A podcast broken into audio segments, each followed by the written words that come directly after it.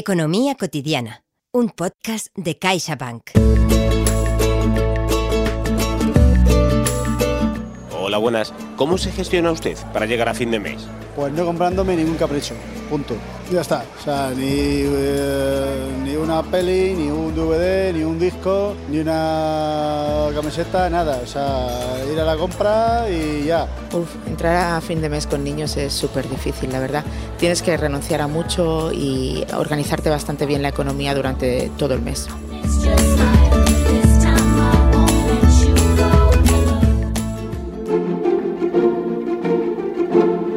Hola, ¿qué tal? Hoy vengo mucho más contento de lo habitual. Primero porque cada día sois más las personas que nos estáis escuchando. Y segundo porque la temática de la que hablaremos hoy sabemos que es pues muy interesante. Permíteme que te ponga un ejemplo. El otro día en la cola del supermercado me di cuenta de que había más gente de lo habitual. Pero mucha más gente, ¿eh? Entonces pensé que se me estaba escapando algún puente, o fiesta que yo no me había dado cuenta, o algo por el estilo. Bah, Con este ritmo de vida que llevamos, en fin, que no.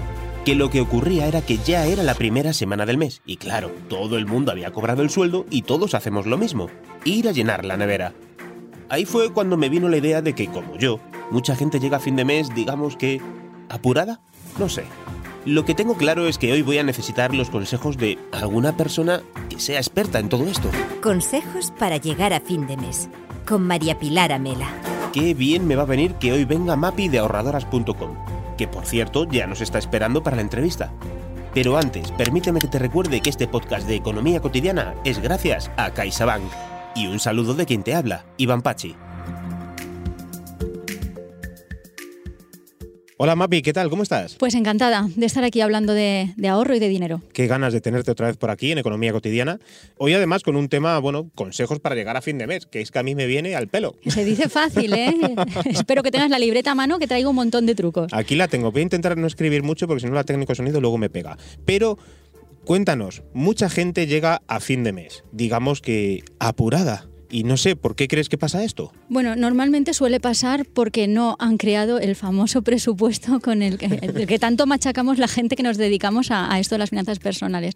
Porque sí que están cobrando un dinero, lo ingresan en la cuenta, pero no, no, no saben con certeza a cuánto ascienden sus gastos fijos mensuales. Entonces puede pasar que un mes digas, mira, este mes me está sobrando dinero y el mes siguiente te falte. Si creas un presupuesto para todos los meses, todos los meses ingresarás la misma cantidad y no te faltará el dinero como, como sería ese caso. Pues nada, abrir la tabla de Excel. Venga, sí, yo soy muy fan de Excel. ¿eh? Puedes usar aplicaciones, puedes usar lo que quieras, hay muchas opciones, pero yo soy de Excel, desde luego. Sí, porque creo que, vale, yo, yo necesito que nos cuentes, porque esto no puede ser muy difícil, ¿vale? Es decir, yo no, yo lo veo, lo vemos mucha gente, ¿no? Que hay gente que se administra súper bien el dinero. Danos algún tip, algún consejo. Para administrar el dinero uh -huh. en general, bueno, pues revisar lo que decían, todas las facturas y, introducir, eh, crear un listado por todos los tipos de conceptos de los gastos fijos, hipoteca, alquiler, luz, eh, teléfono, bueno, todos los alimentación, todos los gastos fijos que tenga una familia y a partir de ahí ver de cuál podemos recortar y cuál podemos eliminar. Y haciendo este ejercicio periódicamente, también para ir comprobando que estamos cumpliendo lo que el presupuesto establecido, vale. ir negociando con las diferentes empresas, los, por ejemplo, de telecomunicaciones, ahí funciona muy bien uh -huh. negociar con ellos y, y, rascar un dinero. En el caso de los seguros, también eh, llamar a la compañía con un mínimo de antelación de dos meses antes de que venza el seguro para renegociarlo. Cierto, es verdad. Comparar, comparar precios y, y hacer ese ejercicio. Primero, tener delante todos esos gastos fijos que tenemos, ver de cuáles podemos prescindir y cuáles podemos reducir, ir negociando con las diferentes compañías para conseguirlo e ir teniendo un control periódico de que eso se está cumpliendo y continuar haciendo esa especie de, de detox, de limpieza de, de, lo que realmente no nos hace felices o, o, de lo que podemos ir recortando. A mí hay una de las cosas que, que de la tecnología, pues podemos decir que, no sé, más satisfacción me ha dado y, y más contento me pone, que es la de cuando el banco nos manda el mensaje de que has cobrado. Yo creo que todo el mundo estamos en esa, ¿vale? Creo que hay pocas sensaciones más gratificantes en el mundo de recibir ese mensajito. ¿Y se te hace larga la espera o no? Uh, a veces. Cuando te llega el mensaje dices, uy, sí no. que hace tiempo que en, en no me lo mandaban. No. En febrero siempre se me hacen más cortitos. Muy sí. bien. Como bueno. tiene menos días. Claro, claro. a mí cuando me llega digo, uy, ya ha pasado un mes. me da esa sensación. Es en esta primera semana, ¿no? Donde el gasto de las familias se nos suele acumular todo de golpe. ¿vale? La compra del mes, la hipoteca o el alquiler, ¿vale? Las facturas domiciliadas, eh, pues no sé si tienes eh, pagos a organizaciones benéficas, ¿vale? Cualquier cosa de estas. Eh, y claro, mm, algún que otro detalle, que nos lo merecemos, vale, todo esto guay. Y lo que a mí me suele pasar es que a medida que pasan los días, comienzo a darme cuenta que me tengo que cortar un poquito. Es decir, yo empiezo muy fuerte, empiezo muy arriba, ¿vale? Sí. Y luego me voy dando cuenta que tengo que ir cortándome. Y claro, no puedo seguir con mi ritmo de gasto. Hasta que al final, en demasiadas ocasiones, llego desfondado. Esto como una carrera. Así que, Mapi, ¿qué es lo primero que me recomiendas para que cualquier persona, independientemente de su sueldo o de los gastos, pues no lo pasemos mal en los últimos días del mes? Tendrás el dinero ahorrado ya si has creado el presupuesto que te he contado antes, entonces no te faltará, eh, no, no te faltará para cubrir esos gastos fijos. ¿En qué se nos suele ir un poco respecto a lo que teníamos presupuestado? En alimentación, algunas veces. Entonces, lo que hacemos algunas personas es dividir el presupuesto que tenemos de alimentación en cuatro sobres. Y A volvemos al sistema antiguo. A ver. El, sal- el dinero que tú tengas destinado a alimentación lo divides en cuatro sobres y es uno por semana. Vale. Entonces vas viendo lo que te va quedando. Porque si dices, bueno, tengo X euros para todo el mes y vas echando mano de la tarjeta, mm, te cuesta más ponerte a calcular eh, el, día 10 del mes cuánto llevas gastado y cuánto te queda. Dices, Vale. bueno, ya lo haré, ya lo haré. Y cuando llega final de mes, a mí me pasa, me pasaba hasta que hice lo de los sobres, eh, te das cuenta que te has pasado de, de ese saldo. En lo demás sí que no, no te acabas de, no te pasas porque son normalmente mm, cargos que son todos los meses el mismo. Pero en alimentación vas a un sitio, vas, vas al mercado, que vas al otro supermercado, que vas a comprar una cosa y al final compras cuatro. Pues de esta manera, haciendo el método este de los sobres, vas viendo durante la semana cuánto te va quedando. Que lo mismo que los sobres se puede hacer mediante cuentas bancarias Claro. destinadas solamente a alimentación, Alimentación, eso es. que es donde más se puede descontrolar un poco la cosa. Que también nos va a permitir seguro hacer un poco de dieta, ¿verdad? Porque vamos a llevarlo todo medido. Sí, y luego también algo que ayuda mucho en este tema es el de los menús semanales. Crearte Sí. el menú, Ahí crearte el menú y, y además de que tendrás, eh, sabrás lo que te vas a gastar más o menos, verás que, que es una dieta equilibrada porque estás equilibrando todo el menú de, de la semana. Ahora hemos pasado a hablar de menús, ¿qué te parece? ¿Qué te parece? ¿Cómo nos hemos desviado? Y yo pensando, venía aquí diciendo, "Jo, este mes me sobra mes al final del sueldo y al final estamos aquí hablando de menús. De todas maneras, si me dejas añadirlo, Pachi, Sí. en el tema de, ahorrar en alimentación tenemos los cupones descuento que hay para, a- aparte de poder comprar marcas blancas, que en muchas ocasiones son más económicas, tenemos cupones descuento que se aplican en compras de marcas normalmente conocidas. Echas manos de esos cupones. Puedes echar mano también de las tarjetas de fidelización del supermercado y de sus correspondientes cupones. De las compras de alimentos que están a punto de caducar, que puedes consumirlos ya o puedes congelarlos. Bueno, yo soy de los que compran mucho en internet. ¿Qué trucos o estrategias nos puedes recomendar para ahorrar en estas compritas? He dicho compritas. Sí, sí, que, que son muy fáciles de hacer. Para comprar en Internet, por una parte, hacer uso de los comparadores de precios que hoy en día Vale. los tenemos a nuestra disposición y, y nada, cuesta nada poder comparar cuánto el, el precio de un producto en distintos en distintos En tu navegador siempre hay un comparador, ¿no? Siempre hay algún comparador, sí. Sí, porque cuando ya te acostumbras a ser ahorradora, enterarte que has comprado algo por más precio de, ¡Oh! eh, encontrarlo en otro sitio más barato te da muchísima rabia. Y bueno, hacer uso de comparadores. Luego también hay webs que, que lo que te dicen es si ese producto que ahora vas a comprar a X precio en alguna ocasión ha estado más barato. Porque entonces puedes esperar a que vuelva a bajar.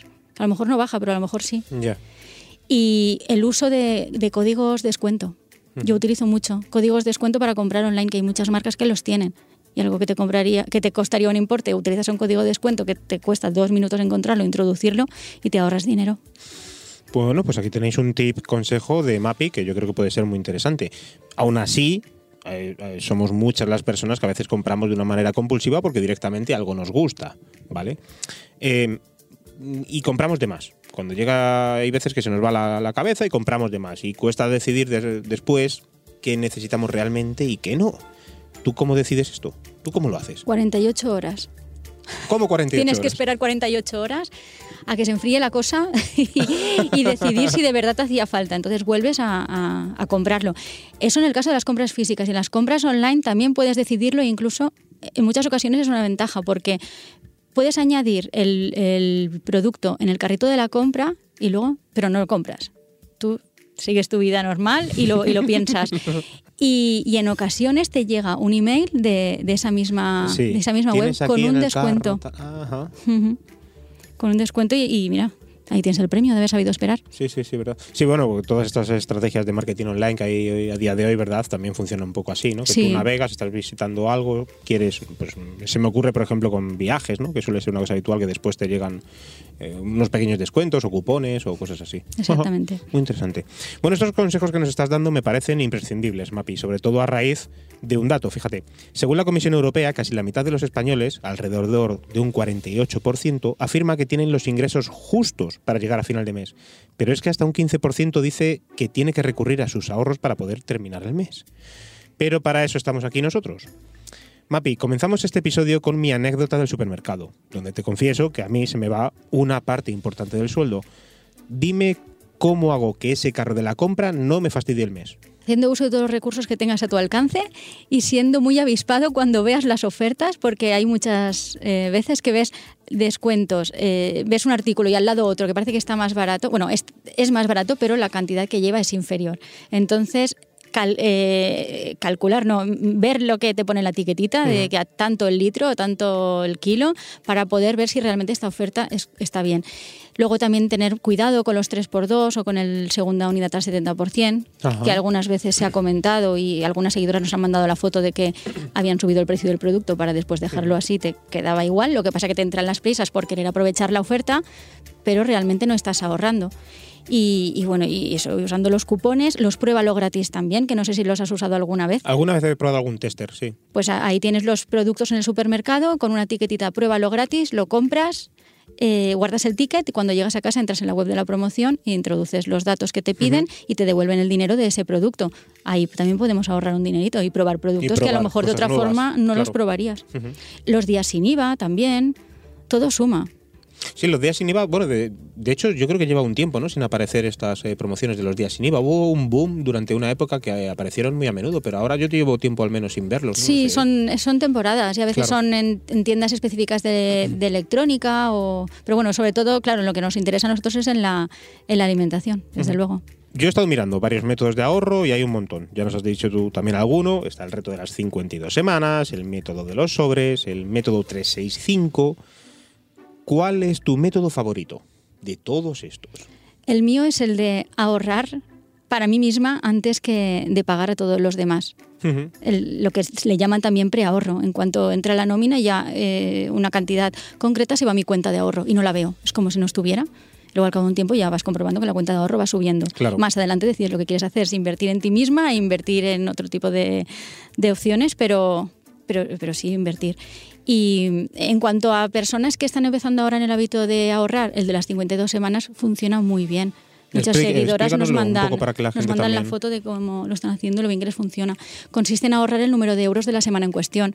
Puedes empezarlo la semana 1 del año o no. O si tú ahora dices, ahora sí que me puedo poner a ahorrar, empiezas ahora, sea el mes que sea.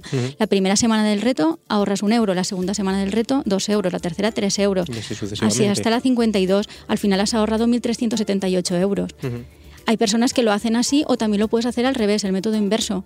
Si tú ahora estás muy motivado para empezar a ahorrar, en lugar de empezar por la semana 1, coges y empiezas por la 52. Vale, y vas, vas hacia atrás. Y vas hacia atrás. Entonces, en el momento que tú estás más motivado para iniciar el reto, es cuanto, cuando más esfuerzo te, te supondría y cada vez Claro. menos.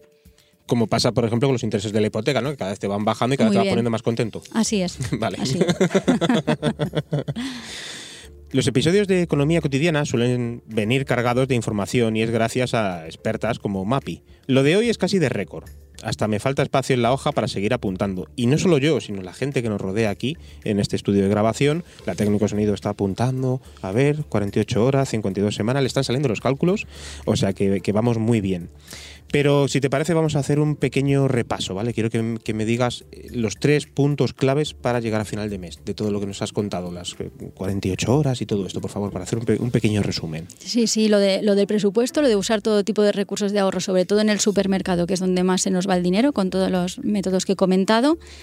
Y bueno, y aparte de eso, tener, eh, tener unas metas también, porque a veces estás ahorrando y, no sabes con qué meta, ¿vale? Si tener dinero en el banco, pues para, con alguna finalidad que, que a la larga implique que genere todavía más dinero. Bueno, personalmente creo que me voy a quedar sobre todo con los consejos para ahorrar en el súper. Vale, lo confieso, lo voy a hacer. Así que muchas gracias, Mapi, por estar un día más aquí en Economía Cotidiana. Es un placer tenerte y además con todas estas cosas que nos has estado contando durante todos estos programas. Muchísimas gracias, ha sido un placer. ¿Cuáles han sido las ideas que os han parecido más útiles? Como siempre, sabes que puedes comentar este episodio desde la plataforma en la que nos estás escuchando, iVoox, iTunes, Spotify. Ah, y si te ha gustado, compártelo con tus amigos. Y en el próximo episodio... En el próximo episodio hablaremos de qué implica avalar a alguien en un préstamo. Desde luego un tema muy interesante y para el cual debemos estar lo más preparados posible. Nos escuchamos en el siguiente episodio de Economía Cotidiana, un podcast de CaixaBank.